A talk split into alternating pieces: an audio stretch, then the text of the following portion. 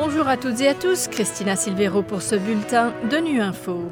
Au menu de l'actualité, retour sur le débat de haut niveau de l'Assemblée générale. Le Premier ministre d'Haïti demande de l'aide pour créer un avenir meilleur pour les enfants haïtiens.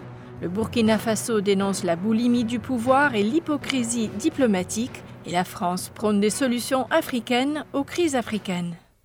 I have great pleasure in welcoming His Ariel Henry à la tribune de l'Assemblée générale vendredi soir, le Premier ministre haïtien Ariel Henry a demandé aux pays amis et à la diaspora d'aider à créer un monde meilleur pour les enfants d'Haïti en rétablissant la sécurité et s'attaquant à l'extrême pauvreté.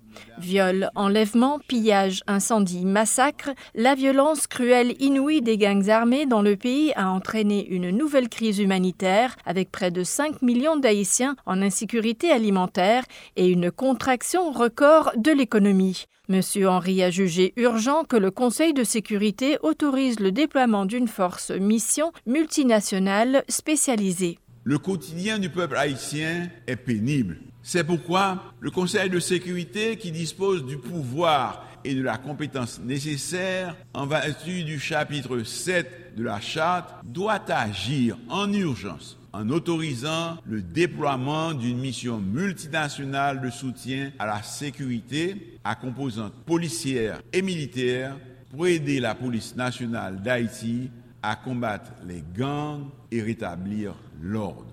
L'emploi de la force comme première étape, c'est un préalable nécessaire, mais non suffisant. Le développement socio-économique doit être pris en compte pour s'attaquer durablement à l'extrême pauvreté, source de I now give the floor to His Excellency Samedi, le ministre de la fonction publique du Burkina Faso a pris la parole à la tribune de l'Assemblée générale, mettant en garde contre la boulimie du pouvoir, l'hypocrisie diplomatique et les mensonges d'État qui font courir l'ONU à sa perte. Au nom du pays des hommes intègres, Basselma Bazier a notamment cité en exemple la réponse face à la menace terroriste au Sahel, appelant à accorder à l'Afrique un siège permanent au sein du Conseil de sécurité avec un droit de veto.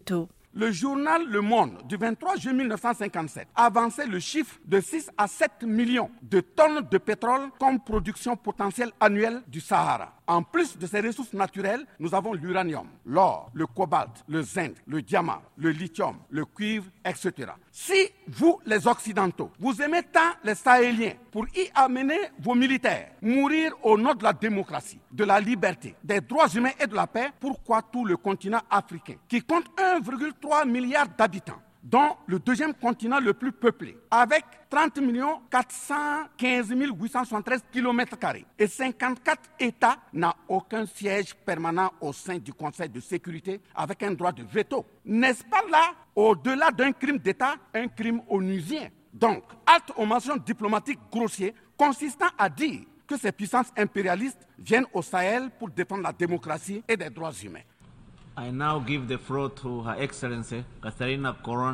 À son tour, à la tribune du 78e débat général de l'ONU, la ministre française des Affaires étrangères a mis en exergue la solidarité internationale de la France, désormais le quatrième acteur mondial en termes d'aide, ainsi que son engagement en faveur du climat. Concernant les crises africaines, Catherine Colonna a fait valoir que la France continuerait de soutenir les organisations régionales, affirmant que son pays croit aux solutions africaines, aux crises africaines. En Afrique, nous croyons aux solutions africaines, aux crises africaines et nous soutenons les organisations régionales africaines chaque fois qu'elles demandent l'appui de leurs partenaires. Nous le faisons au Niger, où la France soutient la CDAO dans ses efforts. Ses efforts pour y rétablir un ordre constitutionnel remis en cause par la force depuis que le président démocratiquement élu, Mohamed Bazoum, fait face à une tentative de putsch. Nous ne pouvons pas non plus nous habituer au conflit dans l'est de la République démocratique du Congo qui, depuis si longtemps, repose sur les mêmes ressorts et fait les mêmes victimes. Là aussi, la France est en appui des mécanismes régionaux de résolution des conflits pour faciliter une solution négociée et apaisée. La France est et elle restera une alliée fiable et constante des organisations régionales africaines quand elles se battent pour la paix, pour le développement, pour la démocratie et pour la sécurité du continent.